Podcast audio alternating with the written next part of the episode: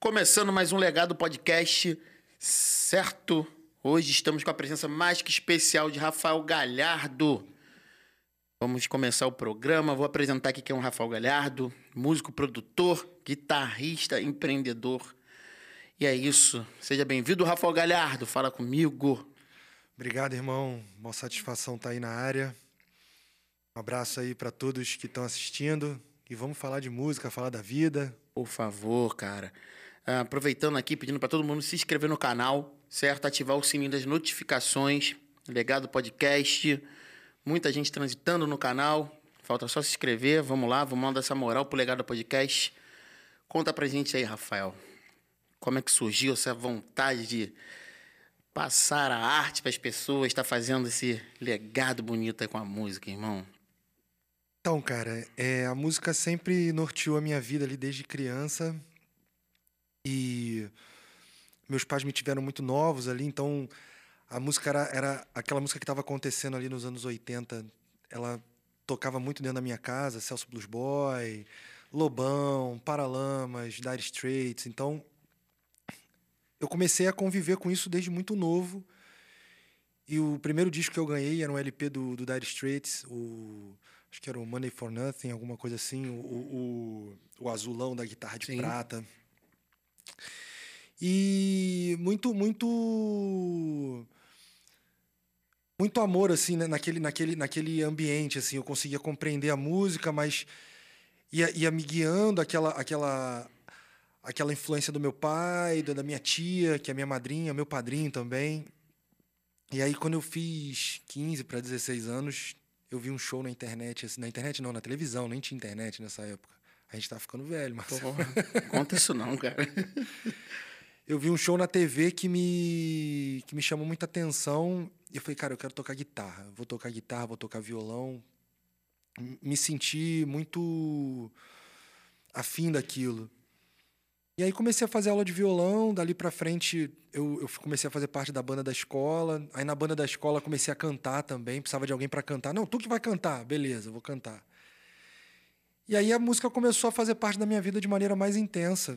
Aí fui nos estúdios, aí começa a conhecer um, conhecer outro, da banda da escola vai chegando um, vai chegando outro. E nesse momento eu formo minha primeira banda, que é o Rock Ted. E a gente grava dois EPs em casa. Depois vem a Vila Musical. E aí foi quando a gente se conheceu. Sim. Na Vila Musical do Grajaú. E aí eu começo a transitar mais no universo da música como um todo, né? Não só tocando, mas vivendo a música no, no, no, nos outros nos outros aspectos, como técnico, como empreendedor, a gente tem uma escola de música, e aí você começa a rodear todo esse universo né, dentro da, da, da, da música como, como um, um, ecossistema, né?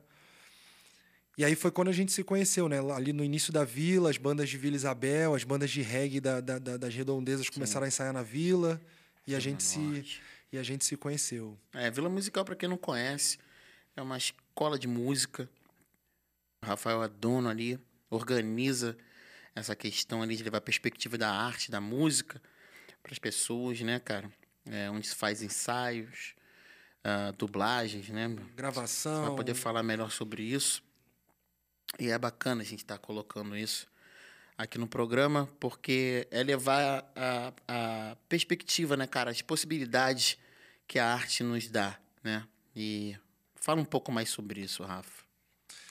Cara, então, a vila, a vila, ao longo dos anos, a gente foi ampliando a maneira como a gente enxergava música, o que, que a gente queria realizar de fato. Então a gente começou a fazer os ensaios, as gravações, aí depois começamos a escola, aí depois fomos para dublagem, isso tudo foi foram degraus que a gente foi hum. subindo. E aí depois vem o Vila Maracanã, que era onde era o estúdio Estacato, a gente ampliou para lá. Depois a gente ampliou para o Floresta, que é no Cosme Velho, realizando ensaios e, e né, conseguindo agregar mais artistas e serviços. E então veio a, a ideia né, da, de uma produtora parceira, Burburinho Cultural, da gente realizar os projetos. Já era um, um desejo, mas é difícil você conseguir sozinho realizar Sim. isso. Então a gente ela veio com essa, com essa força. Não, vamos fazer um projeto, tem tudo a ver. Vocês realizam um trabalho super bonito no bairro, na coisa da escola, com jovens, crianças, adultos, melhor idade. Então vamos fazer um projeto e a gente conseguiu inscrever alguns projetos e um deles foi contemplado pela lei do ISS da Prefeitura do Rio de Janeiro e a gente está agora já tem dois meses que a gente está realizando esse projeto na Vila Grajaú, onde a gente atende 64 jovens para mostrar a coisa da música, aquele, aquele, Legal, aquele jovem que não tem condições de pagar ou que tem outras prioridades, mas tem muito desejo de conhecer um instrumento, então você consegue mostrar outras vias para ele, consegue realizar o desejo não só profissional, porque às vezes ele não quer ser um profissional, mas a música ela está aí para todo mundo, mesmo que você não deseje ser um profissional, você se conectar com o instrumento, se conectar com você mesmo, entender o olhar do mundo sobre outra ótica. Então, a gente está conseguindo realizar esse projeto e a gente está com vários outros projetos para 2022 que eu acho que a gente vai conseguir avançar, né? ampliar essa, essa, essa oferta de vagas e para outras idades também, porque a gente teve que colocar uma limitação de idade. Então, vamos colocar os, os adultos, colocar musicalização infantil, outros instrumentos. Acho que a, a, música ela vai, ela vai começando a também fazer parte da vida dessas pessoas e vai transformando um pouquinho de cada vez a vida delas e a maneira como elas olham e se relacionam com o mundo. Né? Então, acho que a nossa missão está por aí também, não só como um negócio, né, que a Vila é, mas também como, uma, uma, como um projeto, como uma, como uma para deixar de fato um legado, né? Exatamente. Uh, muitas das pessoas não têm a música, né? Não tem um apoio dentro de casa, não sabe por onde começar também, qual instrumento que quer tocar. A pessoa não tem um contato ali, né? Com o instrumento, né? Quer fazer um a pessoa quer fazer um som, mas ela não, não sabe qual instrumento. Primeiro ter o contato ali com aquela atmosfera. Isso é importante ter esses centros, essas escolas de música, né? Para ter esse contato, saber, pô, eu quero isso. Ou às vezes, pô, eu quero tocar esse instrumento. Pô, não, não é esse. Ele conhecer um outro instrumento. Essas possibilidades, né, cara? Isso é bem legal. É o lugar onde as pessoas trocam informação mesmo. Você acha que você quer tocar violão, mas você chega lá e você encontra um cara tocando baixo e você se apaixona por aquilo. Não, não quero violão, quero baixo, quero bateria, né? Isso, Sim. isso, eu acho que é, é, é gerar essas possibilidades para que a pessoa também possa escolher, para que ela possa entender com qual ela vai se identificar. Já existe até uma lei aqui no Rio que eu espero que, eu espero que, que ela seja colocada em prática, onde, onde as escolas são obrigadas a dar ensino musical mas ainda não é, não, não é uma prática. Né? Acredito que a gente tenha outras prioridades na frente, obviamente, mas eu acho que a cultura e a educação elas, elas caminham juntas e eu acho que deveria ser olhado com um pouco mais de carinho para essa questão, né? É, tendo na grade curricular, né, cara, ali do colégio, né, de começar de base, né? Sim, sim, até porque assim, para você não não, porque muitos olham como com um olhar profissional, mas eu acho que pra, tá para além do olhar profissional. Você consegue pescar novos talentos. O cara que não que não que não curte muito, ele vai fazer aquela aula e aquilo ali vai fazer parte da vida dele. Mas o cara que curte muito e, e, e olha aquilo fala, cara, me identifiquei muito, eu quero isso para minha vida, eu quero, né? Eu acho Sim. que tudo tudo isso são são oportunidades que você deixa passar e a cultura e a educação elas acabam perdendo o povo, né? De uma forma geral, esse povo, esse território acaba perdendo né, culturalmente. E aí, quando você esquece cultura, esquece educação, você está perdendo um pouco da história do teu povo ali, da tua, do, teu, do teu relato histórico, do que acontece, do, da onde você veio, para onde você vai. Importante isso. É educar, educar, né, cara? É, faz parte da. Você se educa, se reeduca também, né? Sim. A música ela teve esse processo assim dentro da minha vida também. Né? Acho que acredito na, nas nossas vidas, né, Maria? E bacana você ter falado aqui dessa questão, né? Se preocupar com relação a você ter uma bagagem assim que possa te ajudar em outras questões e não apenas querer viver disso, né, cara? Porque muita, muitas das pessoas, ah, ser músico, vou viver disso, né? Mas os bens que isso traz, né, cara, para você no seu dia a dia, na sua tua vida, né, irmão? Não, e falando até de talentos mesmo, porque assim, é esse, esse tema me, me, me chama atenção para uma questão que é, que é muito falada hoje e que eu acho que existem alguns equívocos, que é a questão da meritocracia.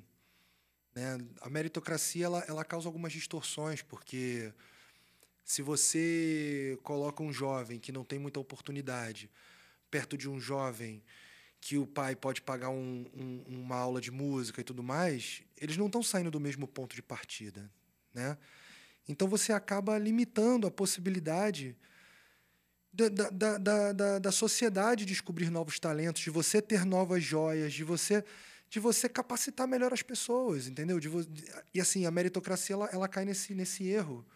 Onde, ah, não, quem quer faz. Não, não é bem assim. Exatamente. Entendeu? Assim, é, é, é muito importante que a gente possa democratizar o acesso, não só à música, como à informática, como à informação, como a muitas, a, muitas outras formas de arte, já que a gente está falando de arte, né? A, a, ao cinema, a foto, a dança né? E acaba que isso no, no momento acaba sendo privilégio de poucos. E aí você está afunilando algo que você poderia ter uma amostragem maior de pessoas interessadas e interessantes. Sim, se descobram, né, ali. As pessoas vão se descobrindo na real, né? Sim. Elas mesmas, né, cara, por dentro, assim. Tipo, ah, caramba, eu sou capaz disso, vence barreiras, né? A música tem essa, essa, essa esse poder, né, brother? Sim, total. Total. Agora, porra, vamos falar Rafael Galhardo, guitarrista, meu amigo, meu amigo guitarrista. Preparado já para voltar aos shows, irmão? Tô sempre então, Vamos falar aí. vamos, vamos, vamos falar. Hoje, guitarrista do Ponto de Equilíbrio, vamos contar um pouco dessa sua... A forma qual, né, você começou a fazer parte, né? O teu desejo de estar no, nos palcos, Rock TED e tal. Hoje, Rafael guitarrista do Ponto de Equilíbrio. Conta um pouco pra gente, cara, como é que foi essa sensação, assim, de estar nos palcos, assim, com ponto de equilíbrio, irmão? Então, eu... A gente tocava junto antes, né, no Filhos da Luz. Exatamente, bro. Que é uma banda de reggae aí que deixa também um legado interessantíssimo. E... Foi até na vila que a gente se conheceu, vocês ensaiando, e o Filhos tinha dado uma parada, e aí a galera fazendo um som. Pô, rapaziada, se precisar de um guitarra aí, tô na área. Foi assim mesmo. Aí passou uns dias, teu irmão me ligou. Ah, pô, vamos fazer um som, bora. E logo depois uns shows e tal, a gente fez, mas a gente ficou juntos bons anos ali. Foram, se não me engano, uns seis ou sete anos que a gente Sim. ficou juntos ali de Tocamos maneira muito intensa. Juntos. E depois o Filhos foi dando uma caída, assim, uma, cada um priorizando as suas outras coisas, os projetos paralelos, a vida vai andando e tudo certo também. E num dado momento você me convida né, pro, pro, pro ponto. Você me liga, eu tô, eu tô, dirigindo. Cara, e aí, como é que tu tá? Tá Fala sentado, logo... filhão? Vou falar contigo aqui. como é que tu tá, tua disponibilidade aí de viajar ao Brasil e tocar guitarra no ponto de equilíbrio? O que é isso, cara? Como assim e tal? E aquilo me pegou de surpresa, porque até contar uma história que a gente não. Eu não, não costumo contar assim, não, não foi uma coisa é, que aconteceu. Mas um ano antes, exatamente, o ponto ensaiando lá no, no, no Vila Maracanã, a galera me chamou pra. Pô, chega aí, cara, em agosto, um ano antes. Pô, pô, Rafa, vamos. A gente tá precisando de um técnico de PA, um prototec tá afim de cair na estrada com a gente. Precisa que você seja o técnico de PA e o, e o prototécnico. Tá afim de chegar? Pô, rapaziada, nesse momento eu tô num momento muito pegado. Talvez eu não consiga fazer todos os shows. E existia uma, uma, um requisito que fosse não, não, podia né? botar não podia botar sub porque era, uma, era um momento importante e totalmente compreensível né? E eu tinha acabado de absorver o Floresta e era uma coisa cara eu não, não vou conseguir eu tô com uma baita responsa acabou de acontecer um negócio aqui e eu preciso corresponder com isso aqui agora. Mas ficou amarradão acabou que não rolou.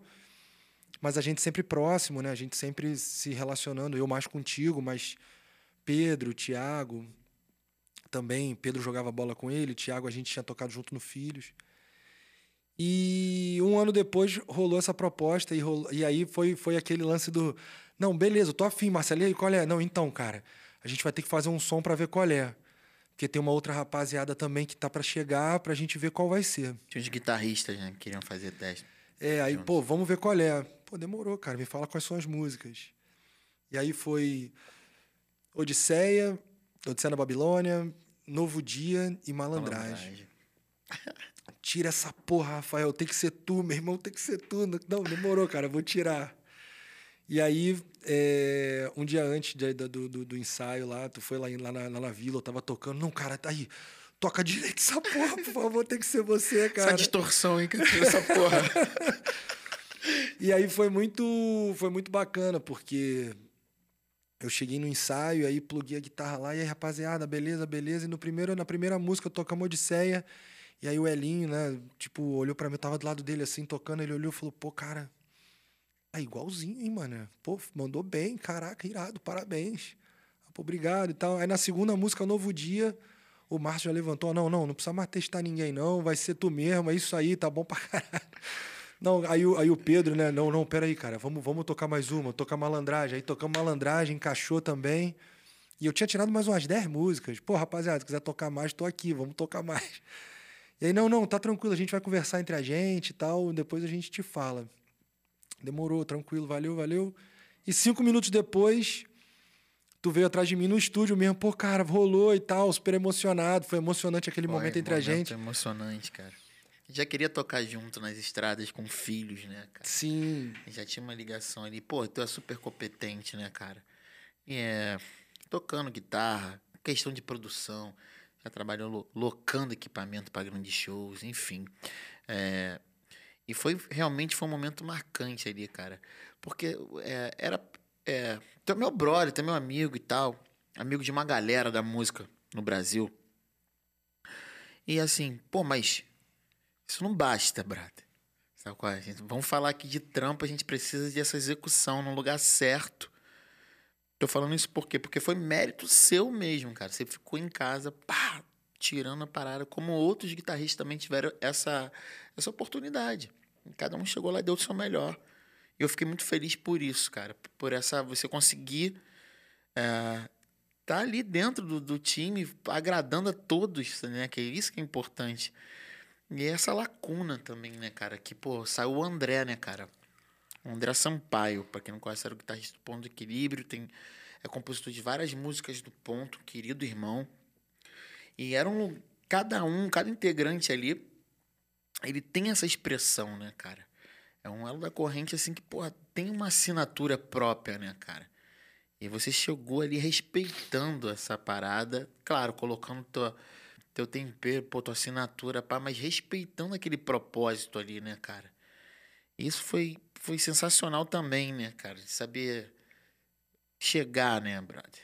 É, não, e assim, o André, as músicas até aquele momento tinha muita guitarra e muita o André era muito peculiar o, o, jeito dele fazer os arranjos assim muita muita guitarra muita informação ali que eu precisava corresponder é. né aquilo fazia parte da característica daquelas esperava, canções espera, esperava isso é né? e assim é, é preciso você entender e respeitar a canção né a música como ela é como as pessoas entendem como você se comunica né a música é uma comunicação da banda a gente está fazendo um som juntos para transmitir alguma coisa para alguém. E as pessoas estavam esperando aquela informação, então eu não podia ser leviano. Claro. Né? Então eu, assim, eu respeitei os arranjos, eu, eu consegui é, compreender isso, o meu lugar ali naquela, naquele, naquele território, naquele, naquele ecossistema do, do ponto. Coloquei as minhas, as minhas ideias também, mas sempre prevalecendo a característica daquela canção. Foi um trabalho de estudo né, durante bastante tempo, onde a gente foi Aí tinha um outro show, aí já rolando a banda, aí, pô, no show que vem vamos fazer tal música, tal música. Essas músicas não faziam parte do meu repertório. Então eu precisava estudar elas. Então, assim, foi um período bem grande de ir descobrindo o repertório do ponto e músicas que eram precisa, é, a gente precisava revisitar.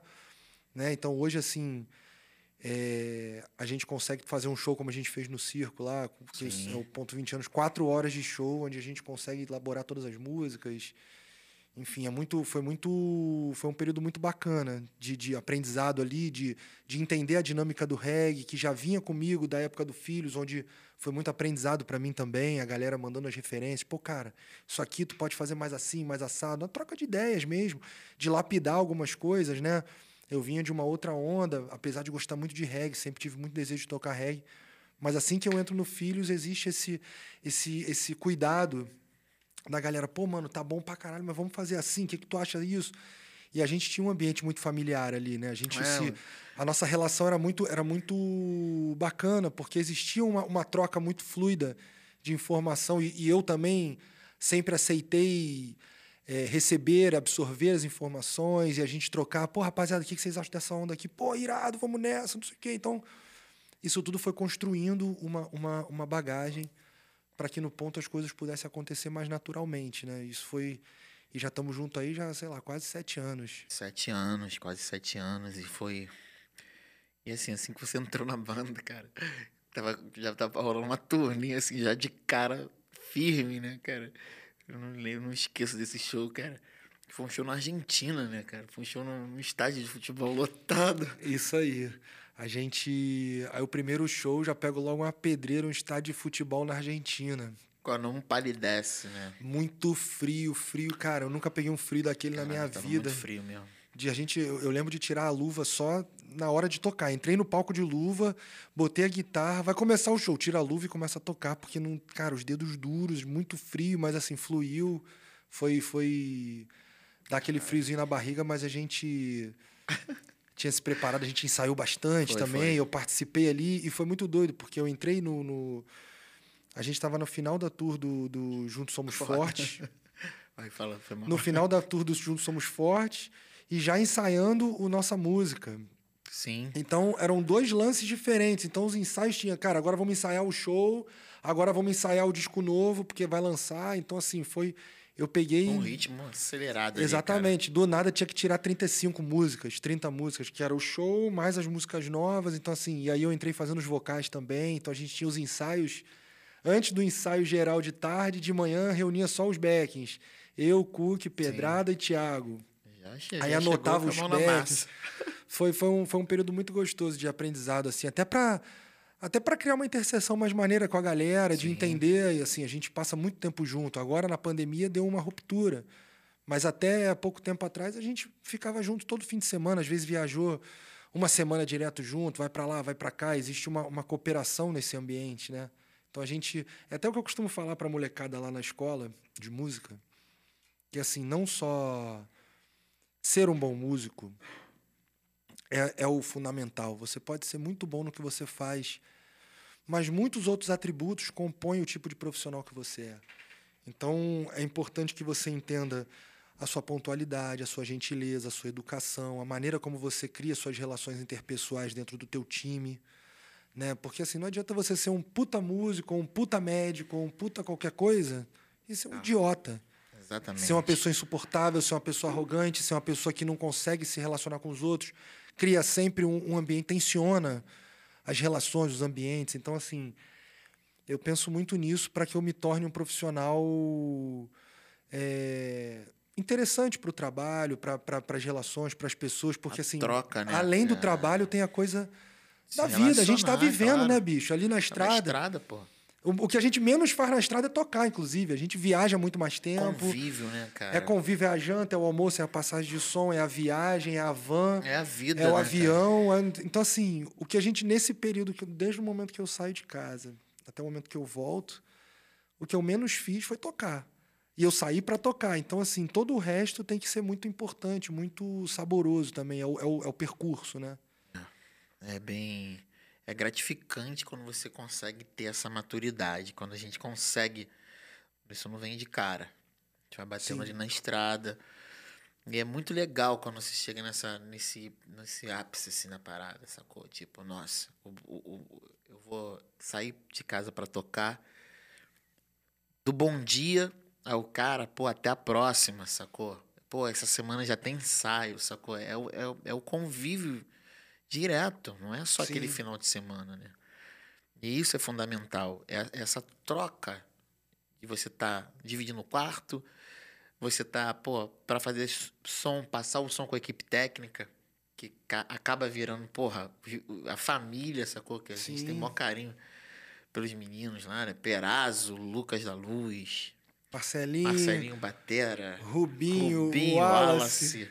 Essa galera, e sem esses, cara, não tem show, não tem espetáculo, não tem artista, sacou? Então a gente tem que sair de casa e tem que ter esse entendimento. Então, quando tudo se encaixa, acho que acredita em qualquer projeto. Isso é maravilhoso. Você às vezes acha que não está nem trabalhando, você está trabalhando pra cacete, mas é tão prazeroso. Né? Porque, porque é por isso que as pessoas acham, às vezes param assim, pô, esse cara é músico. Pô, isso é trabalho, sacou? Pô, é trabalho, é muito trabalho. É muito trabalho. Só que é prazeroso, a gente faz com amor, geralmente. Quem tá fazendo isso, entrega, tá fazendo com amor. Tem alguns Total. que não, mas quem tá entregue mesmo faz com amor. Então é isso que passa, uma parada tão leve que às vezes as pessoas acham que tu não tá, enquanto você tá trabalhando pra caramba com amor. Então isso é importante que você falou, cara. O que, que adianta ter um cara virtuoso é. que, é, que é ruim de onda, sacou, irmão? Vai trabalhar com quem? Vai tocar sozinho. E, e a música, ela, ela, ela acaba transmitindo isso, né, cara? Ainda mais numa banda. Porra. Onde a gente precisa se olhar, onde a gente precisa sentir um ao outro. Comunicação o tempo todo, visual. Exatamente. Visual. É, é, um, é um feeling compartilhado por todo o show. Então, assim, é muito é muito importante que exista essa relação também. Senão vira uma coisa meio. Não, transmite, eu acho. Não transmite, porque tem, tem, tem a química ali que ela precisa acontecer para a coisa de fato andar. O público entender também, sentir é, o que, está rolando. Porque exato. o público sente, é o público que sente. Se está acontecendo alguma coisa, ele já está sentindo aquilo ali. Não adianta, não vai passar batido. Não, e os fãs do ponto, assim, o público do ponto, assim, me aceitou muito bem, me recebeu muito bem. Todos, todos os lugares que a gente vai tocar, existe uma, uma, um carinho ali dedicado, uma coisa que, pô, que maneiro, cara, te conhecer e tudo mais. Então, assim, isso tudo também te dá um gás e mostra que, cara, a gente está trocando de fato, porque, assim, enquanto o público está curtindo dali, eu estou curtindo daqui, eu estou amarradão de estar tá aqui, olhando as pessoas cantando e olhando para mim. E a gente, a gente tem uma troca de energia muito intensa, todos os shows, um show diferente do outro. Então, assim, foi muito importante isso para mim também, de receber essa carga da rapaziada, porque eu consigo entregar isso também, e é, o que eu desejo quando eu saio de casa, é entregar, né? me, me entregar naquela, naquela, naquele ofício. Inclusive porque, assim, muitos músicos gostariam de estar no nosso lugar ali, né, cara? Desejam ter, esse, ter essa oportunidade ter, de tocar para uma galera, de ter... Esse carinho, né? Então, assim... Público eu me sinto eu me sinto um privilegiado de poder desfrutar disso então todas as vezes que eu saio para tocar entendendo que isso é finito né em algum momento isso vai acabar eu acho que eu tento fazer valer todas as vezes que eu saio de casa para tocar seja com o ponto ou nas outras oportunidades que eu toco eu sempre tento ter a melhor troca possível com as pessoas que isso é muito maneiro para mim eu me relaciono com muitas dessas pessoas depois pelo Instagram pelo WhatsApp a gente troca ideia a gente fala sobre música as pessoas falam, falam do meu filho. E aí, teu filho, como é que tá e tal.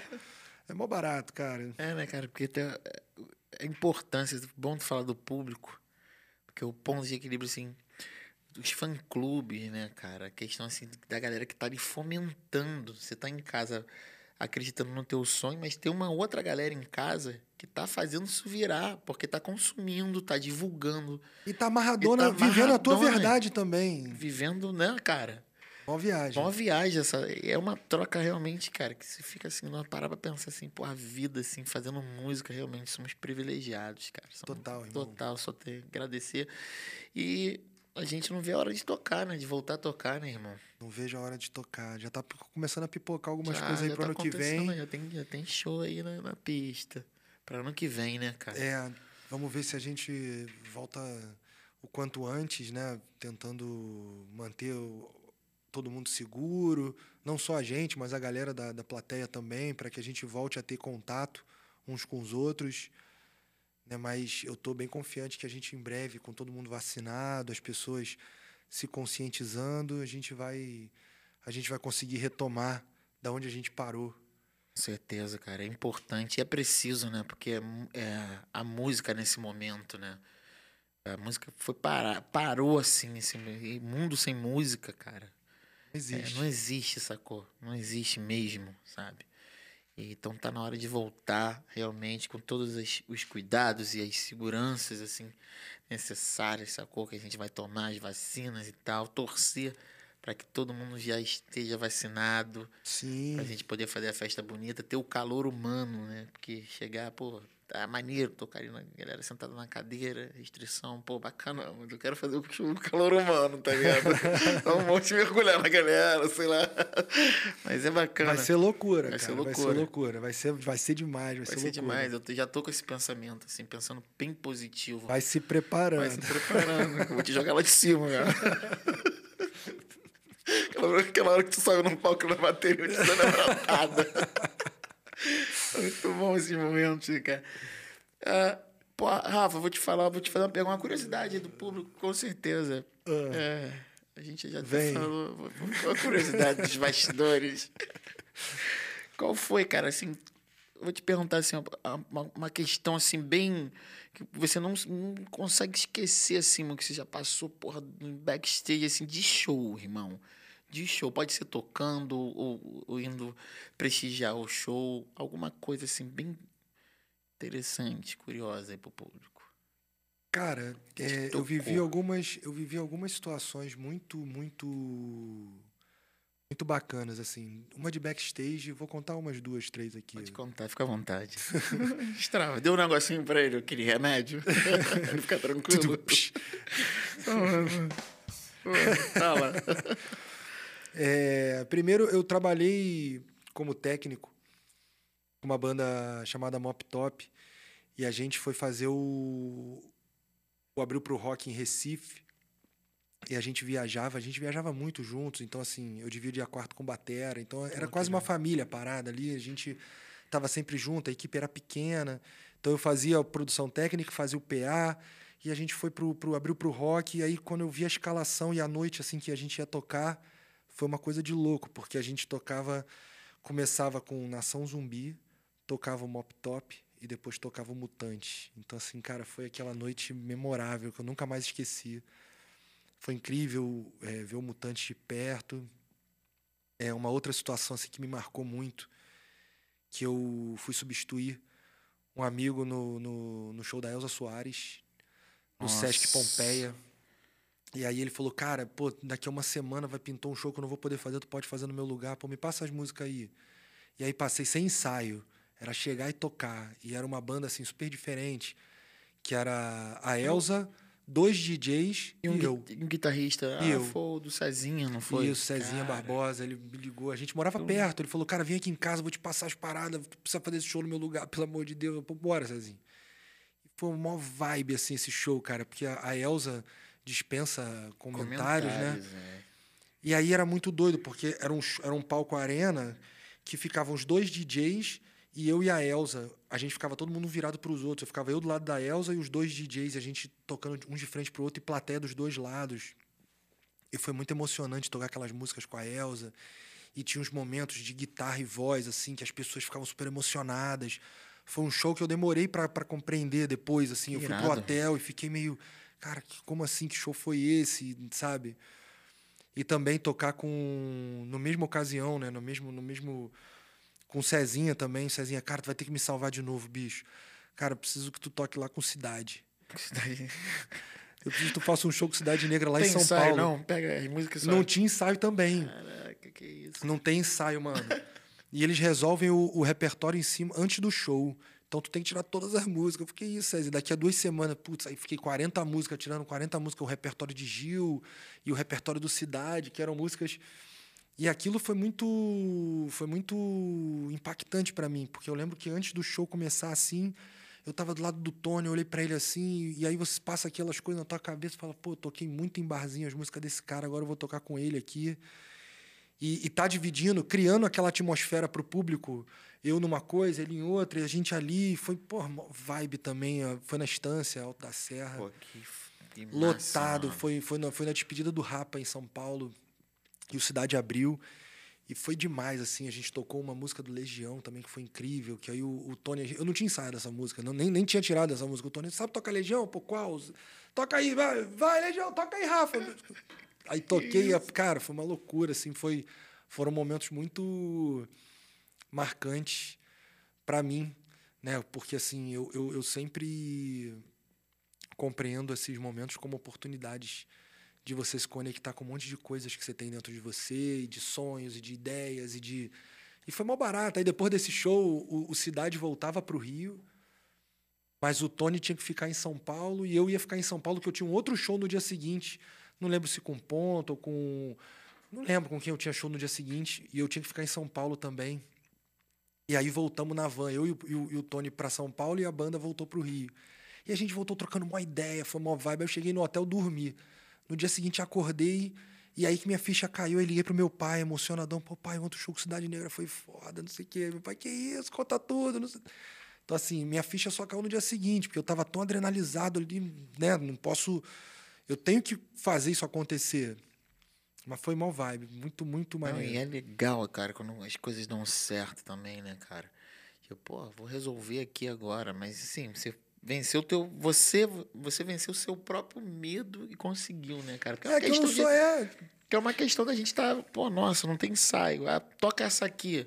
Se Mas vira aí, se meu irmão. vira aí, irmão. E, e quando você consegue quebrar essa barreira, Sim. já você passa, você sobe um degrau, né, É, cara? porque eu não sou, eu não sou um sideman, eu não sou um cara, eu não sou um, um- um músico frila que, que toca num monte de gig, que faz um monte de sim. coisa.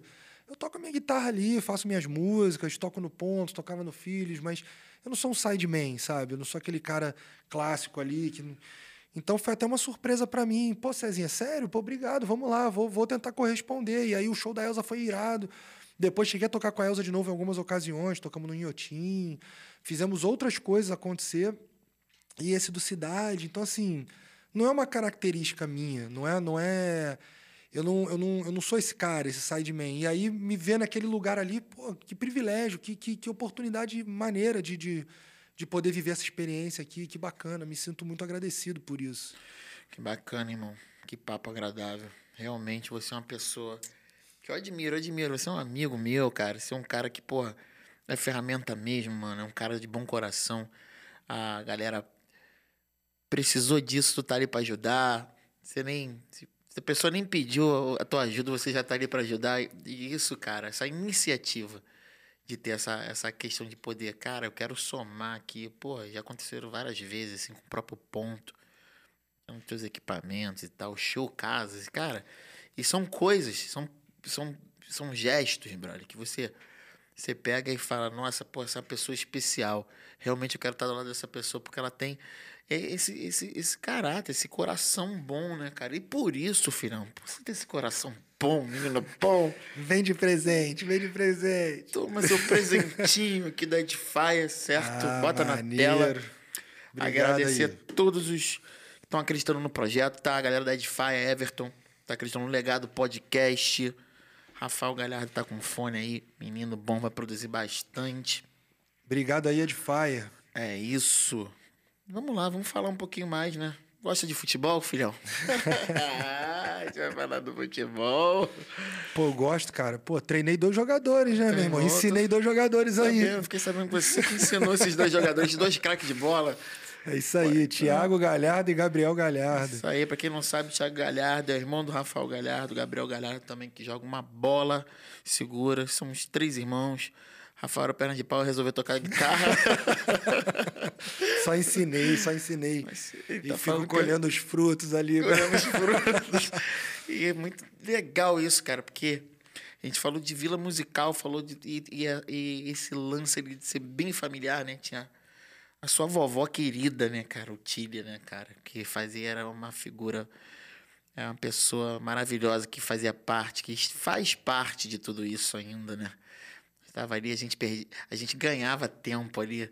Os ensaios, porra, atrasávamos de tanta conversa que a gente ficava com ela. A gente ria, ela falava um monte de palavrão, Cara, zoava a Vera. Pô, delícia, brincava, é uma verdade. delícia, assim, bons momentos. Eu pude escutar dela várias coisas. Ela Saudade da vovó, Saudade crer. da vovó. E aí eu lembro do, do Thiago Galhardo, né, cara, que tá sempre fazendo gol aí, pô, artilheiro, brabo. Tá sempre jogando bola, já passou por diversos times aí. Fala um pouco disso, desse lado da tua família, irmão. Então, cara, assim, eu sou mais velho que o Thiago e que o Gabriel. Quando o futebol apareceu pra mim, eu não, não pude continuar, porque eu morava no Meier, aqui no Rio, e eu, eu, eu passei na peneira do Botafogo. Nem te contei isso, Pô, né? não tô sabendo disso, não. Passou na peneira. Passei na peneira do Botafogo, mas tinha que treinar em Marechal Hermes, cara. E eu não tinha condição de, de, de ir até lá sozinho. Eu tinha, sei lá, 10 anos, 11 anos. E com meus irmãos foi, um- foi um pouco diferente. Eles, eles começaram desde novinho também, mas tinham. Algumas coisas foram diferentes para eles. E eles seguiram no futebol. Aí Thiago começa no Bangu. Depois é, vai para o Botafogo e aí começa a, a, carreira dele. O Gabriel seguiu a carreira também. Hoje eles estão aí, graças a Deus, com saúde, né, trabalhando. E eu acho que é, é, é uma, é uma. Outro dia até me falaram, pô, cara, tua, tua família tem de tudo. Tem artista, tem jogador de futebol. Cara, foi um acaso, assim. O Thiago agora começou a tocar violão, tá amarradão, comprou um violão e aí tá estudando, tá tocando. Ele tem uma onda com música muito bacana também, se amarra, né? Gosta de. Ah, sempre que ele pode, vai no, já foi nos shows do ponto. E a gente tenta sempre estar juntos, né, cara? Assim, o Thiago, ele, ele acaba viajando mais que o Gabriel. Então, volta e meia na estrada mesmo, quando a gente estava num período pré-pandemia, a gente acabou se encontrando várias vezes. Pô, tu tá onde? Tô em São Paulo, vou jogar amanhã. Pô, vou fazer show hoje, então vou te encontrar aí pra gente jantar junto. Aí até o hotel onde ele estava, a gente jantava, ele ia pro ele ia dormir, eu ia pro show, no dia seguinte ele jogava, a gente estava sempre nessa conexão. Assim que ele se aposentar, a gente vai se conectar mais, né? Por enquanto ele mora em Porto Alegre. Tá Mas estamos aí. É, é maneiro, é, é, maneiro assim transitar nesse universo. É. é muito, é muito, é muito bacana transitar no universo do futebol. E, e outro dia conheci o Romário que o Romário acaba que o Thiago encontra com ele de vez em quando, eles são camaradas e tal, e conheci o Romário, e eu só ficava pensando naquela final da Copa de 94, Nossa. cara. E eu olhava assim, caraca, é o Romário, né? É o Romário mesmo. E eu sou enlouquecido com futebol, eu amo futebol, cara. E assim, transitar na música, transitar no futebol, conhecer pessoas que são importantes naquele naquele naquele sistema ali, naquela naquela naquela atividade, Sim. cara. É muito, é muito. É muito legal. Tu, tu, cara, que isso, não acredito. Tô conhecendo aqui o, o Gil, tô conhecendo o Romário, tô conhecendo. Outro dia eu tava saindo do estúdio com a caixa de baixo pesadona. Aí esbarrei num cara, quando eu olhei era o Chico. Caraca, Chico, desculpa. Não, garoto, tá tranquilo. Caraca, acabei de dar uma, uma caixada de baixo no Chico Buarque. merda. barato. Que isso, cara. Essas atmosferas. Cara, transitar, conseguir estar, tá, né? Cara, é um privilégio realmente. Nossa, sair do Chico, hein, cara? Por, por pouco, hein, irmão. Pô, quase, quase perdeu o, cliente. Não, que eu tinha que tirar a caixa de baixo para levar para outra sala, eles queriam a casa. Ficou a gente boa. Aí eu tô passando assim, deu uma caixada. Opa, desculpa. Ih, foi mal, Chico. Não, não, tá mal tranquilo. relacionado, filho. Porra. Que legal, barato. mó barato, cara. Você merece, sua família também é linda. É muito bacana estar podendo falar disso aqui. O Vila Musical tem isso aí, né, cara? Chega o Chico Buarque, Elza Soares. Que, que, cara, isso é demais, cara. Você imaginava que pode ser ter um estúdio assim que estaria recebendo assim essas pessoas, cara, assim, procurando serviço para poder fazer ensaio, produções. Cara, é muito, é muito. Eu não imaginava, não. Na verdade, outro dia eu tava conversando com. com Montar um estúdio, você imaginava isso? Não, né, cara? Não, a vila, a vila como um todo, assim, já superou todas as minhas expectativas lá do início, assim. Mas acaba que a vida vai te levando por uns caminhos e isso foi tão natural, sabe? Isso, isso não é uma coisa que faz a minha cabeça também.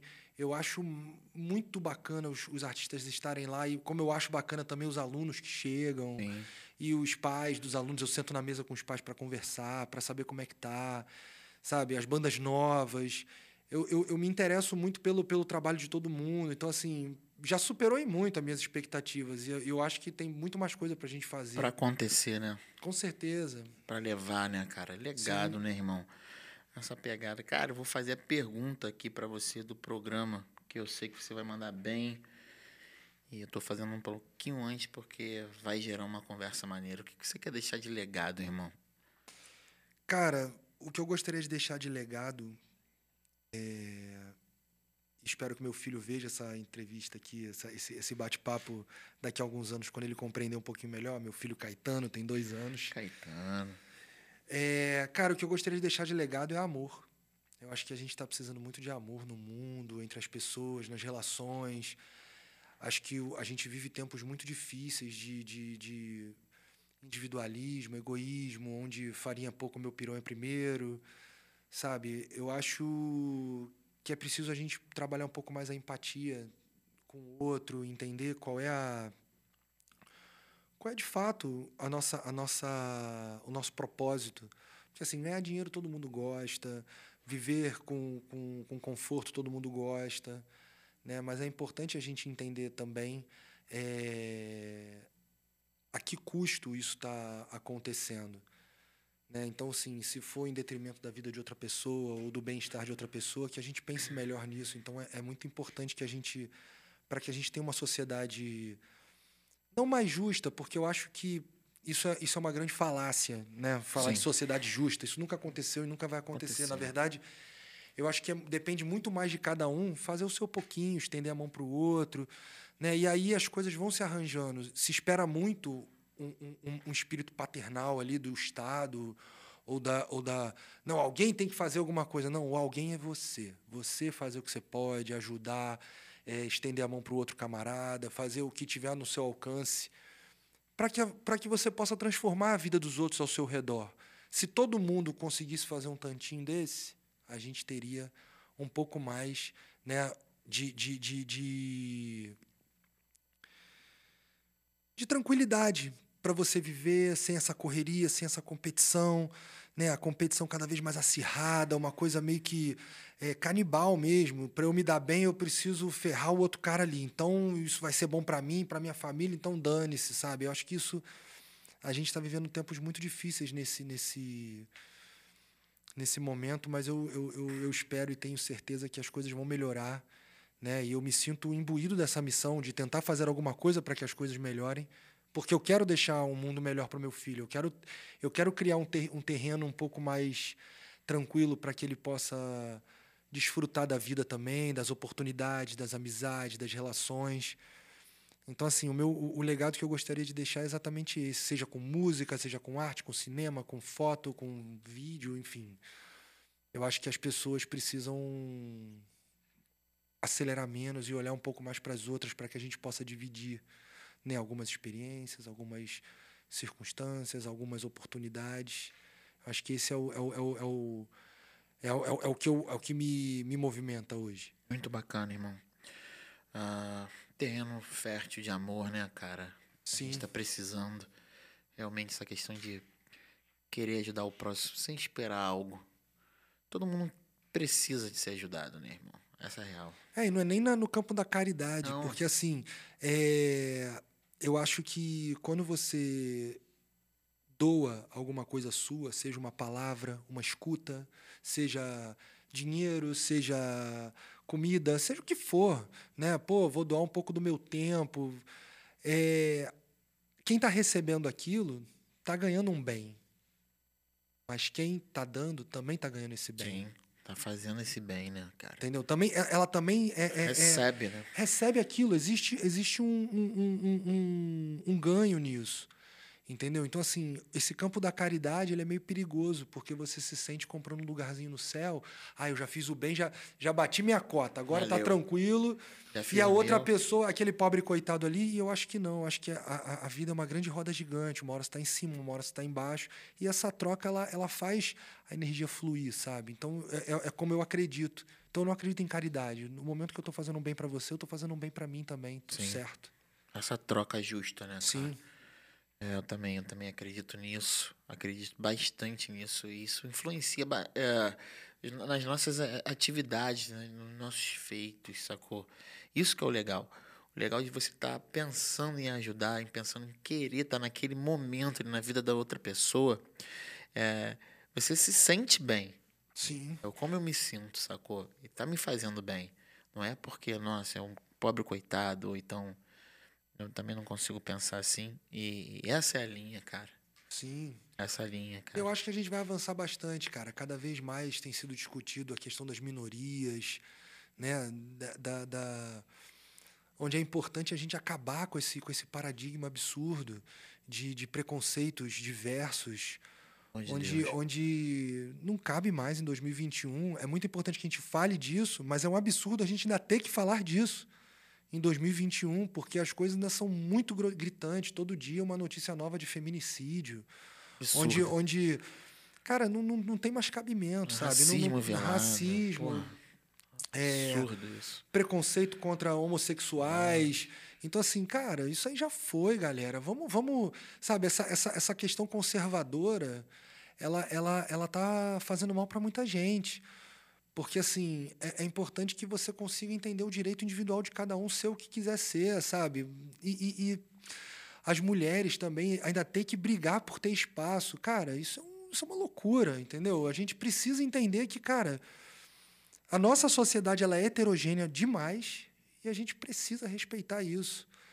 Entendeu? Eu, eu, eu, eu acho que é muito importante que nós, enquanto homens. Outro dia eu vi uma frase no, no, em algum lugar, não me lembro onde, que eu, eu discordo um pouco. Eu vi alguém falando, ah, eu tenho vergonha de ser homem. Não, eu não tenho vergonha de ser homem. Eu tenho vergonha de ser homem. Não, eu, eu, eu não olho por aí, não. Eu acho que é muito importante, assim, eu, eu não tenho vergonha de ser homem. Na verdade, eu tento fazer tudo que. E eu também tenho minhas vacilações. Né? eu também, temos, eu também, né? também cometo meus equívocos, meus erros, mas é importante que você olhe e fale, pô, tu tá vendo um camarada fazer uma, uma sacanagem com, com o pai ou com a mãe ou com a, com a, com a mina dele e fala, pô, meu irmão, não é por aí não, qual foi? Entendeu? Já dá uma trava, já a gente precisa se consertar uns aos outros e começar a, porque assim, não é, não é só esperar que o mundo faça o seu papel. Aí entra também o fato de você também fazer o teu papel. Pô, meu irmão, que isso? Que que você está fazendo isso? Não, não faz isso não, isso não é maneiro não. Já foi a época disso. Sacou? Então assim, é muito importante que a gente compreenda isso para que a gente torne uma sociedade mais igual ali, mais mais que as pessoas possam falar e, e transitar sem ter receio, sem ter é, tratamentos distintos, entendeu? Eu, é isso que eu acredito mesmo. Boa, Rafael. Rafael Galhardo. Vamos chegando ao final do nosso programa, irmão. Que, que, que maneira essa colocação, cara. Que, que bonito isso. É, é, esse é o legado do podcast, cara. É, é isso aqui que a gente quer apresentar. É importante ter essa, esse momento de fala, que as pessoas possam em casa estar tá assistindo isso, para que chegue essa informação na cabeça das pessoas, que possa mudar a, a, a, a, forma de pensar das pessoas, né, cara? Isso é importante. Que elas possam refletir sobre isso, porque assim, é um exercício diário mesmo. É diário. De você, de você repensar tuas, tuas atitudes, de você. Então, assim, não, não existe dedo na cara aqui, não. É, não, não, tô, não tô julgando ninguém. Na verdade, é, é muito mais uma, uma sugestão para reflexão. E ao mesmo tempo, a gente está aqui refletindo do que a gente também, pode melhorar exatamente. também. É uma, uma chave. Exato. É, e é, um exercício diário de você se, se cobrar, pô, cara, eu posso fazer isso melhor, eu posso me relacionar melhor, eu posso oferecer isso melhor. Né? Eu posso cobrar isso também, porque eu estou precisando disso, eu, eu, preciso me olhar também nesse, nesse meio. É, então, assim, é, é, é, é um papo mais para reflexão mesmo. É isso. Chegamos mais a um final do Legado Podcast, certo, Rafael? Foi um prazer, irmão. Irmão. Porra, um prazer. Sempre bom estar tá contigo. Prazer te receber aqui. Obrigado por ter aceitado esse convite, certo, irmão? Então é isso, rapaziada. Um abraço. Eu que agradeço aí, valeu. Tô gravando meu CD em breve, trabalho solo aí na área. Eu, eu mando notícias. Valeu. Valeu, rapaz.